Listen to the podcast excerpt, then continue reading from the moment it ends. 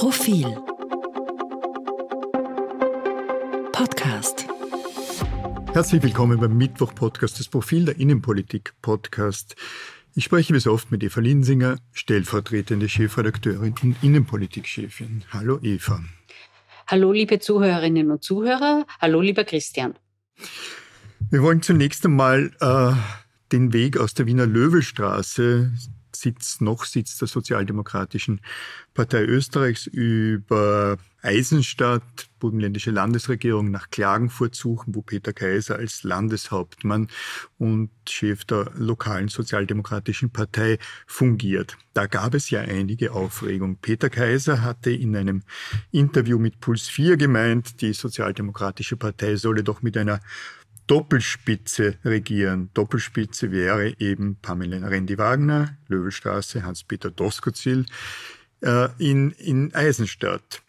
Äh, Freitag spät, Verzeihung, Mittwoch später äh, Vormittag nahm Peter Kaiser die doch relativ eindeutige äh, äh, Thematik dann wieder zurück. Er hatte auf die Frage bei Puls 4, ob eine Doppelspitze möglich sei, gemeint, äh, ja, und das dann auch noch mit einem, mit einem äh, Zitat äh, dekoriert. Dann nahm er es zurück und meinte, äh, dass das nie so gedacht war und dass er nicht einen Umbau der Partei wolle. Also meine Interpretation, jawohl, er hat es erst so gesagt und dann gemerkt, was da, was er damit ausgelöst hatte. Nicht nur diesen, diesen Teil unseres heutigen Podcasts, sondern eine, eine große und grobe Diskussion. Eva, die, Auf, die, die Aufregung ist ungefähr so groß wie die Nervosität in Kärnten bei Peter Kaiser.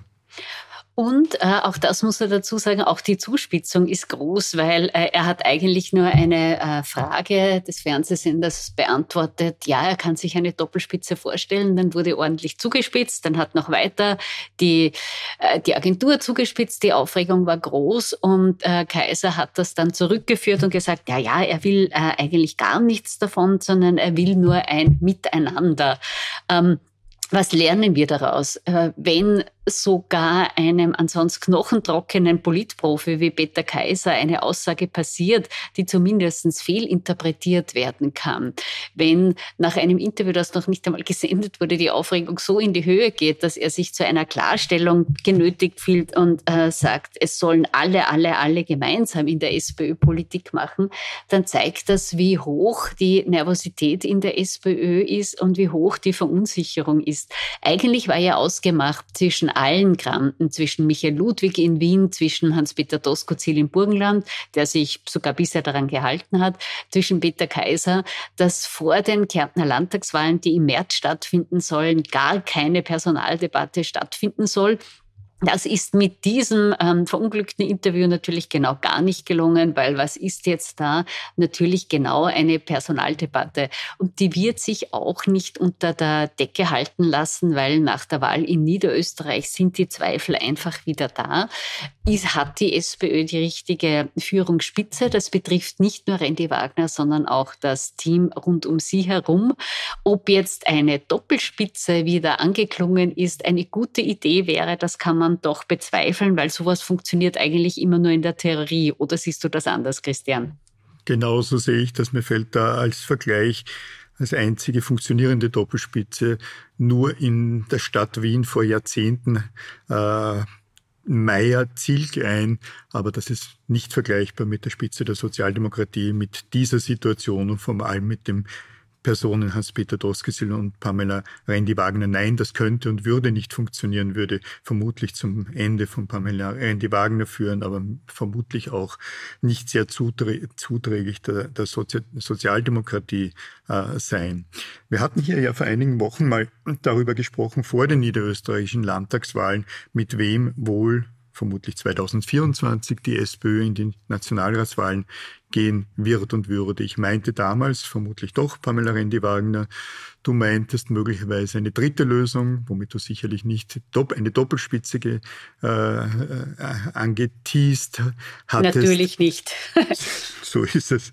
Äh, das war vor den Landtagswahlen. Ich wäre mir heute meiner Aussage nicht mehr so sicher, nachdem die Landtagswahlen in Niederösterreich dann doch noch etwas krachender und lauter schiefgegangen sind für die, für die SPÖ.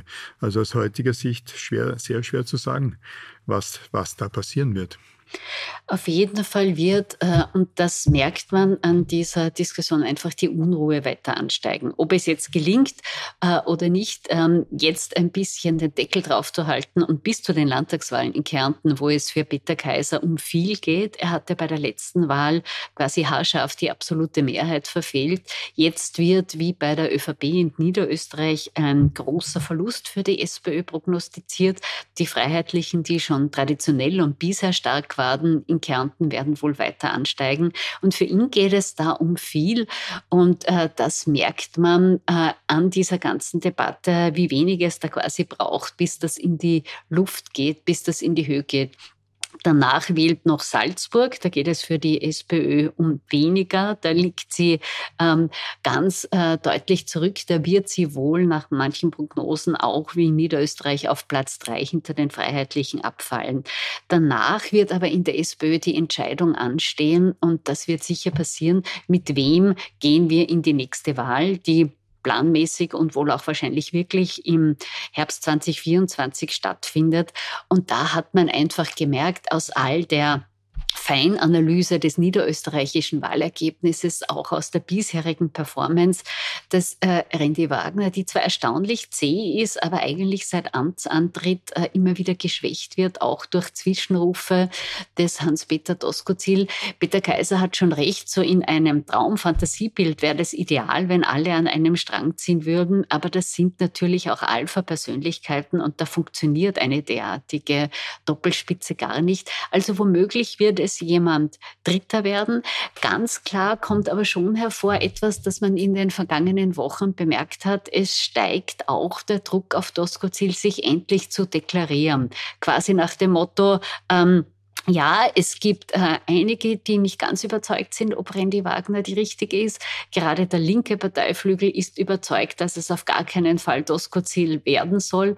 Alle beiden sind aber der Meinung, er müsse jetzt quasi endlich sich deklarieren und aufhören mit dem Intrigieren auf der zweiten und dritten Ebene. Und auch dieser Druck wird nach den Landtagswahlen äh, steigen, dass man da Klarheit schafft, oder?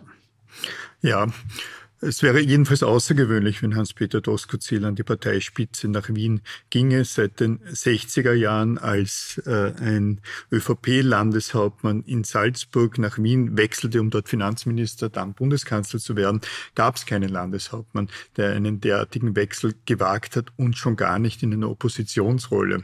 Wie du sagst, Hans-Peter Doskozil kann und sollte sich deklarieren. Es könnte natürlich auch anders sein und es zu einem äh, zu, zu, die, eine Maschinerie in, in, in Bewegung kommen, die dann nicht mehr aufzuhalten ist, ohne dass zum Beispiel äh, Doskozil sagt, er will es, ohne dass Michael Ludwig äh, als Bürgermeister von Wien sagt, ja, wir brauchen einen anderen Kandidaten beim Wechsel von äh, von Feimann zu Christian Kern äh, kam die Maschine ja auch irgendwie selbst in Bewegung und so hat dann dieser, dieser Wechsel stattgefunden. Damals stieg einfach äh, der Unmut und damals haben es dann einige Landesorganisationen, unter anderem die schon angesprochene in Salzburg, in die Hand zu, genommen und gesagt, okay, jetzt brauchen wir diesen Wechsel. Es gibt auch andere Varianten. Wir erinnern uns an Alfred Gusenbauer, der war in Opposition, war da eigentlich äh, die ganze Zeit umstritten.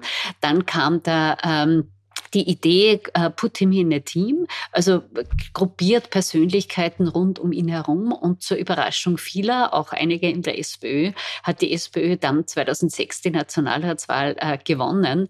Ähm, nur ganz sicher ist, diese ewigen Führungsdiskussionen schwächen sie natürlich auch intern und äh, Jetzt letzter Satz. Es liegt natürlich immer nicht nur an einer Person. Wenn das so leicht wäre, müsste man ja nur in einer Schauspielspule oder so den idealen Kandidaten oder die ideale Kandidatin finden. Es liegt an dem Drumherum und an dem richtigen Themenmix.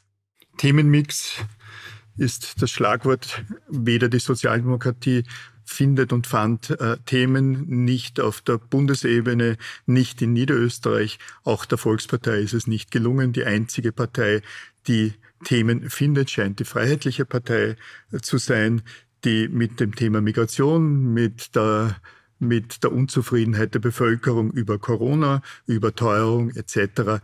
punktet. Die Sozialdemokratie hat es stark versäumt, äh, den Ball aufzunehmen und Themen, die er eigentlich und erst recht als Oppositionspartei äh, wirklich, äh, wirklich liegen würden, äh, zu verwenden, um sich an der Spitze zu halten. Und der Volkspartei ist das auch nicht gelungen. Ähm, Übergang zum zweiten Thema, über das wir heute sprechen äh, wollten und wollen, Corona und Corona-Politik. Wir hatten, liebe Zuhörerinnen, liebe Zuhörer, in unserer Vorbesprechung auch überlegt, wie man diese beiden Dinge äh, verbinden kann. Eine etwas hölzerne Möglichkeit wäre, Josef Muchitsch zu zitieren. Seit vielen Jahren äh, Bundesvorsitzender der Gewerkschaft Bauholz, Sozialgewerkschafter äh, der Fraktion Sozialdemokratischer GewerkschafterInnen.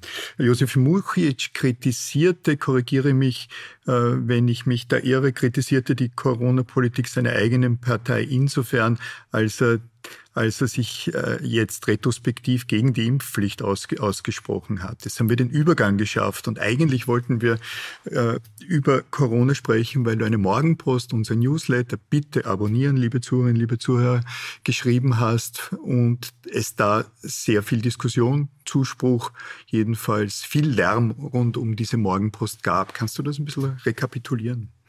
Ja, zuerst äh, zu Josef Muchitsch. Er war, das ist ganz interessant, äh, der einzige SPÖ-Abgeordnete, der schon damals, also ungefähr heute vor einem Jahr, gegen die Impfpflicht war und auch im Nationalrat dagegen gestimmt hat. Das hat ihm damals ganz schön viel Druck gekostet. Wir haben jetzt ähm, für die dieswöchige Titelgeschichte des Profil, wo es geht um den Aufstieg der FPÖ mit ihm gesprochen. Und er argumentiert, dass er schon damals auf die Menschen gehört hat, dass er damals gemerkt hat, dass viele, die natürlich geimpft sind, die jetzt auch Corona nicht für irgendeine Erfindung von Bill Gates oder sonst irgendwelchen komischen Mächten halten, also durchaus vernünftig sind, diese Impfpflicht für einen Fehler halten. Das war sein eines Argument. Und sein zweites war, dass er äh, es schon damals auch für taktisch falsch gehalten hat, dass die Oppositionspartei SPÖ damals mit der Regierung geht. Durch das Wahlergebnis sieht er sich jetzt bestätigt ähm, in seinem damaligen Widerstand, weil das gerade auch der SPÖ nicht geholfen hat. Und diese Aussage, wie diese ganzen äh, Wahlforschungen, die ergeben haben, wie sehr die Corona-Maßnahmen im Nachhall jetzt zu einem Wahlergebnis in Niederösterreich geführt haben, das eben die FPÖ stärkt. Und das kombiniert mit der Tatsache, dass die Regierung in der Vorwoche angekündigt hat, dass jetzt alle Corona-Maßnahmen aufgehoben werden.